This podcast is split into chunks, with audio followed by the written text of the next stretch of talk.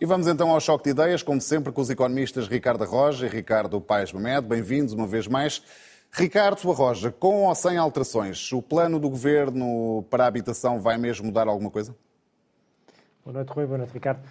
Não creio, e não creio porque o Governo, na minha opinião, não está a pôr tónica suficiente no verdadeiro ponto que, na minha opinião, influencia o mercado de habitação. E esse verdadeiro ponto é, a meu ver, a falta de oferta, seja por via de nova construção, que é necessária, seja por via de aproveitamento do potencial de imóveis para requalificação, seja também por via do aproveitamento de imóveis que estão neste momento vazios, mas que uh, possam trazer, ser trazidos ao mercado através de incentivos uh, adequados e não através das penalizações que o Governo pretende implementar. E, portanto, desse ponto de vista, eh, creio que este pacote de medidas eh, eh, não vai produzir grande resultado. Apesar de tudo, vejo alguma moderação por parte do Governo nas medidas que inicialmente eram mais draconianas, mais radicais. Parece ter caído a ideia do arrendamento coercivo, parece haver uma moderação da tributação que vai ser aplicada ao alojamento local.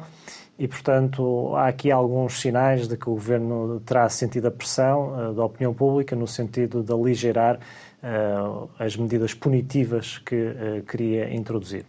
Mas, como eu dizia antes, no que verdadeiramente faria a diferença, vejo pouco a ser feito. E mesmo no que diz respeito à política de despesa pública aplicada a este setor, também não vejo que o Governo esteja a dar passos de grande alcance. Portugal é hoje um país eh, com uma despesa pública em matérias de habitação relativamente baixa, ou, minha, ou, de acordo com os dados que existem, praticamente nula. Eh, e é curioso ver que há muitos países uh, europeus com políticas de despesa pública nessa área bastante mais vantajosas do que em Portugal, incluindo, antecipando já o argumento do Ricardo, incluindo muitos pa países de matriz liberal.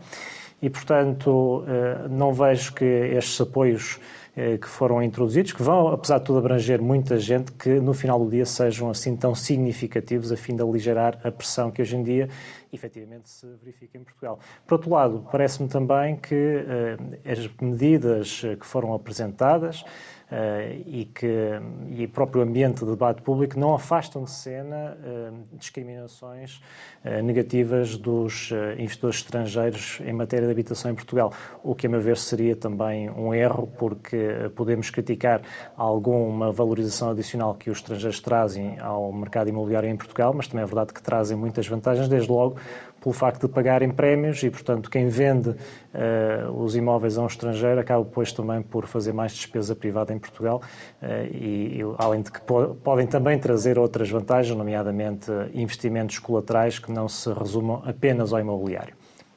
Ricardo Paz Neto. Bom, acho que o, o, Ricardo errou na parte em que eu ia discordar com ele, porque a parte que eu, que eu discordo de uma forma muito clara é neste argumento uh, de que o, o, investimento estrangeiro é irrelevante. Porque o que nós vemos neste momento por todo o mundo é uh, países uh, a utilizar medidas para conter não apenas o, investimento de não residentes, mas o investimento dos fundos imobiliários que se tornaram em vários países, em várias cidades do mundo, agentes fundamentais de pressão sobre os preços. O desincentivo à compra por não residentes acontece da forma mais extrema em países como o Canadá ou a Nova Zelândia, que proibiram a compra por não residentes ou em países ou em cidades como Paris e Londres, onde se aumentaram de forma muito acentuada uh, as taxas de as, várias formas de taxas e impostos sobre uh, a aquisição de, de casas por, uh, por não residentes. Eu não sei se alguém acredita que isto tem a ver com o facto de haver aí uma espécie de internacional uh, dos uh, internacional populista à esquerda a fazer uma campanha contra os fundos imobiliários, porque quando temos cidades destas tão pouco suspeitas de serem uh, anti-iniciativa privada a tomar estas iniciativas, é porque compreendem que a pressão que está a ser exercida e que tem vindo a ser exercida nos últimos anos, em larga medida por ausência de investimentos mais atrativos, tem estado efetivamente a ser altamente penalizadora dos centros das principais cidades. E aquilo que nós estamos a ver em Portugal neste momento é exatamente isto. Portugal nunca teve uma, um peso tão grande dos investidores estrangeiros, dos não residentes, a adquirir casas. Nunca tivemos. Estamos aos níveis mais altos de sempre com a consciência de que os dados são do Banco de Portugal, o preço que eles pagam pela habitação é quase o dobro daquele que, os, que pagam os residentes, e pensar que isto é irrelevante para a formação dos preços é de facto ter uma dificuldade muito grande de perceber quais são as dinâmicas, não são generalizadas no país, mas são dinâmicas em certas zonas das cidades, que são aquelas que mais têm interessado, quer em Lisboa, quer no Porto. Aliás, no Porto, o peso dos não-residentes na aquisição da habitação é muito superior à média nacional. Ah, não perceber o impacto que isto tem nas, nas dinâmicas das cidades é, a meu ver, uma forma de não querer perceber o, o, a totalidade do problema. Uh, tal como é, do meu ponto de vista, a ideia muito ingênua, mesmo muito ingênua, de que mais oferta no domínio da habitação faz descer os preços de forma substancial. Isto, no abstrato, nós podemos pensar aumento da oferta uh, implica redução de preços. Quase certeza que sim. Implica, a questão é, implica por quanto? É suficiente para fazer reduzir os preços, tornando mais acessível as casas? Bom, é preciso ver uma coisa muito básica: é que o facto de haver aumento da oferta não garante que isso não induza por si só um aumento da procura. O que se está a passar hoje com a habitação é que a habitação não se tornou aquilo, deixou de ser aquilo que devia ser, que é o cumprimento de um direito humano, de uma necessidade básica, e passou a ser um uh, mercado de investimento como qualquer outro ativo. Há uns que investem em artes, outros que investem em ouro, outros que investem em ações e há uns que investem em metros quadrados. E as dinâmicas, dinâmicas especulativas são iguais em todos os mercados. Quando há uma perspectiva de que os preços podem crescer, os preços crescem mesmo e há mais gente a comprar e a investir na expectativa não de que aquilo seja interessante para usufruir, mas simplesmente que aquilo seja interessante para, passado uns tempos, vender com mais valias financeiras, ponto final. E hoje o mercado da habitação, hoje o mercado imobiliário, é, e fundamentalmente em Portugal e em outros países, um mercado especulativo.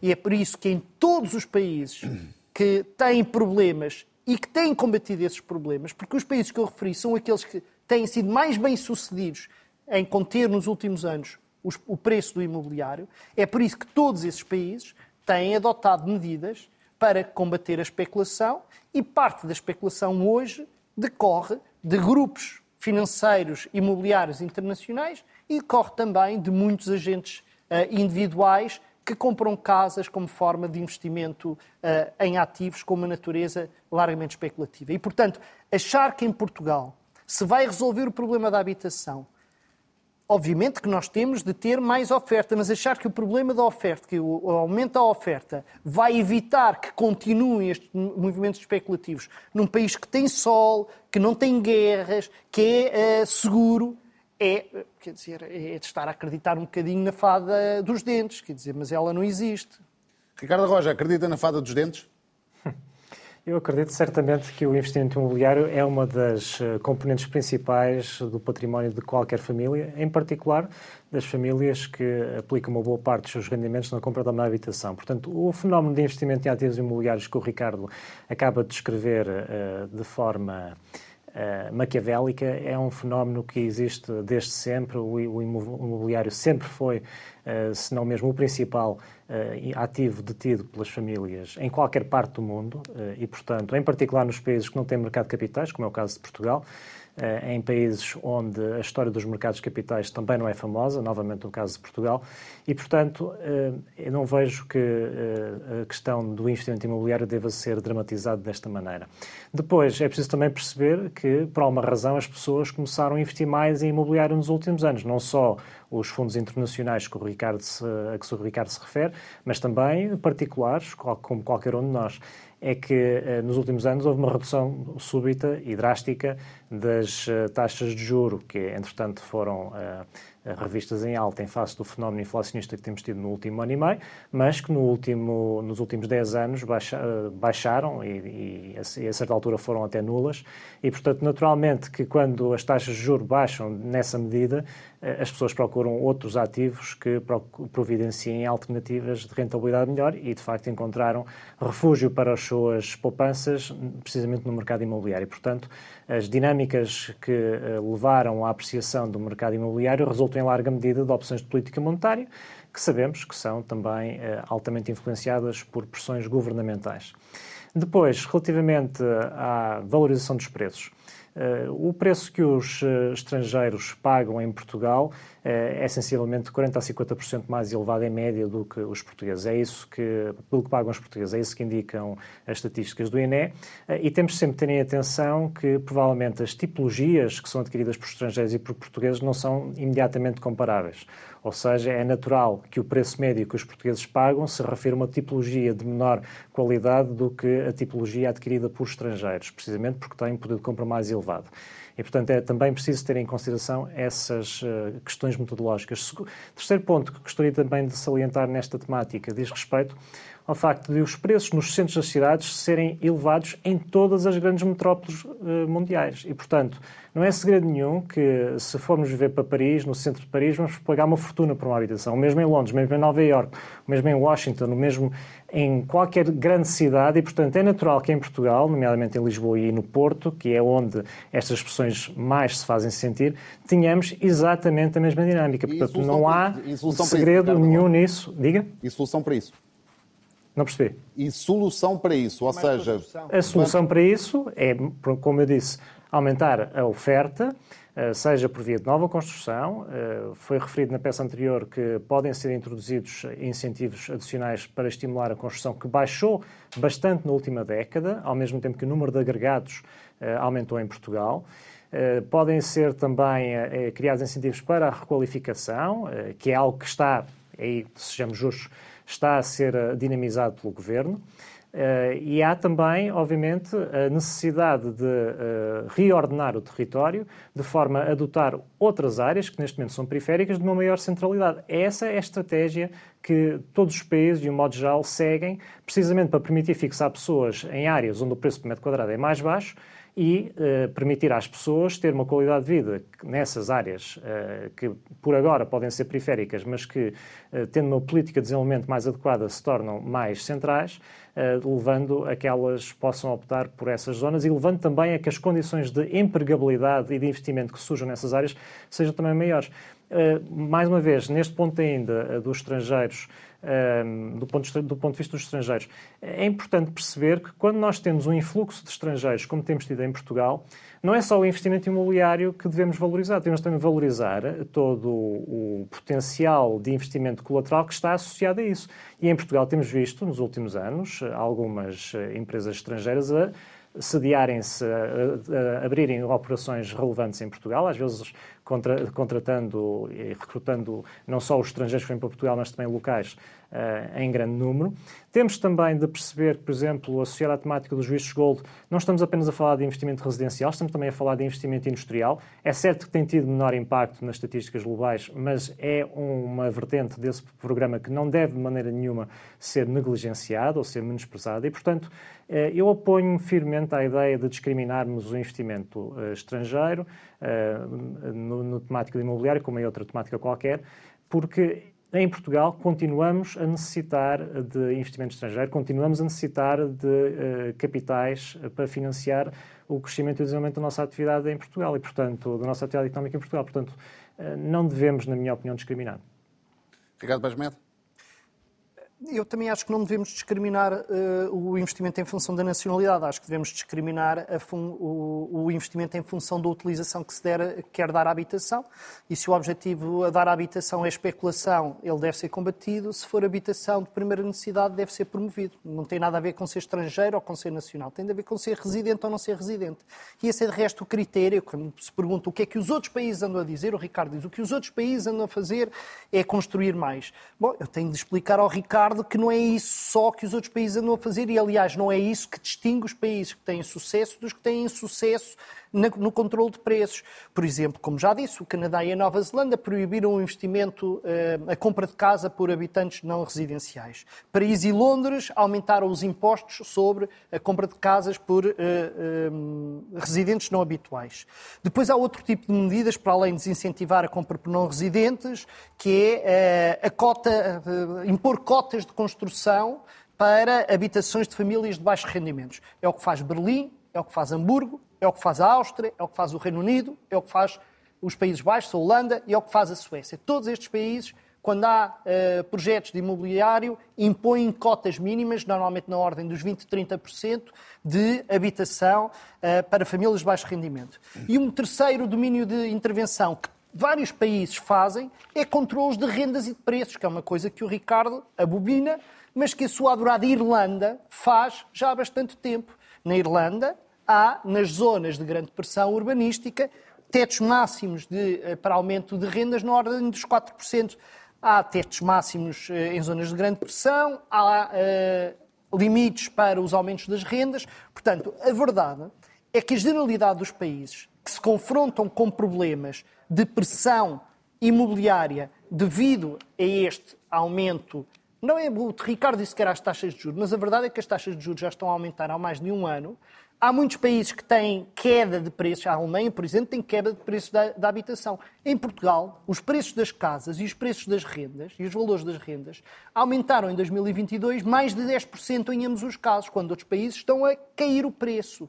Portanto, eu sugeria que talvez pensássemos que o problema não é a taxa de juros, porque as tendências de taxa de juros são iguais para todos os países, que o problema não é a construção, porque não houve alterações na dinâmica de construção muito relevantes em nenhum destes países. O que houve verdadeiramente é que há países que têm políticas decididas de combate à especulação e outros não. E isso depois reflete-se naquilo que é a dinâmica dos mercados. Ricardo Roja. Muitas... Já agora, já agora, Rui, outra coisa que é bastante clara é os benefícios fiscais a, a, fundos imobiliários é que, enquanto alguns países têm taxas mais altas para investimento de não residentes e fundos imobiliários, há depois outros países, por exemplo, Portugal, onde são dados incentivos fiscais aos fundos imobiliários e onde são dados incentivos fiscais, primeiro os vistos gold, depois aos nómadas digitais, para que haja investimentos desta natureza e, portanto, eu diria que estamos, se calhar, a fazer as coisas erradas, mas as coisas erradas não é só uh, aquelas que, que têm vindo a ser referidas. Ricardo Roja, já não temos muito tempo, mas queria ouvi-lo em concreto sobre uma das medidas que o, que o Ricardo Paz Mendes já aqui referiu. Aliás, é uma das propostas do, do Bloco de Esquerda apresentada esta, esta semana, uh, que é tornar obrigatório que haja um mínimo de 25% de habitações a preços acessíveis nas novas uh, construções. É uma medida com que poderá, de alguma forma, concordar?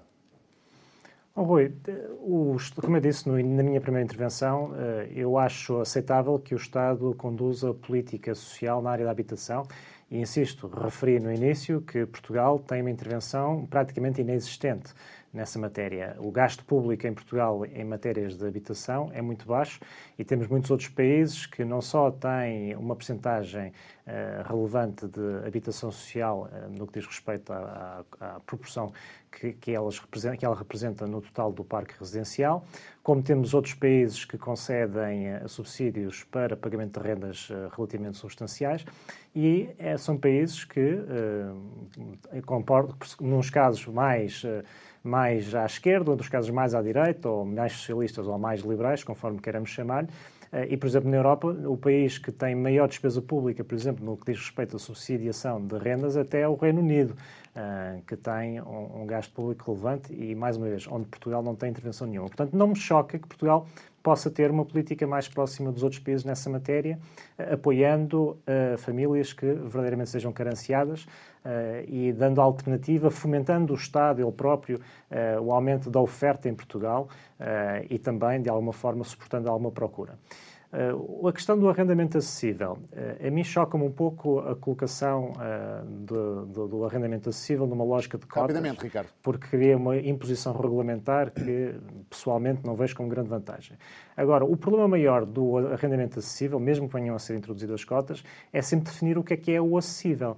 Porque a experiência em Portugal tem sido um desastre. Eh, o governo anunciou a ideia de colocar, eh, portanto, imóveis no mercado a preços acessíveis e a realidade mostra que o programa do governo foi um fracasso total não só não foi capaz uh, de uh, trazer oferta ao mercado, como não foi capaz de concretizar negócios.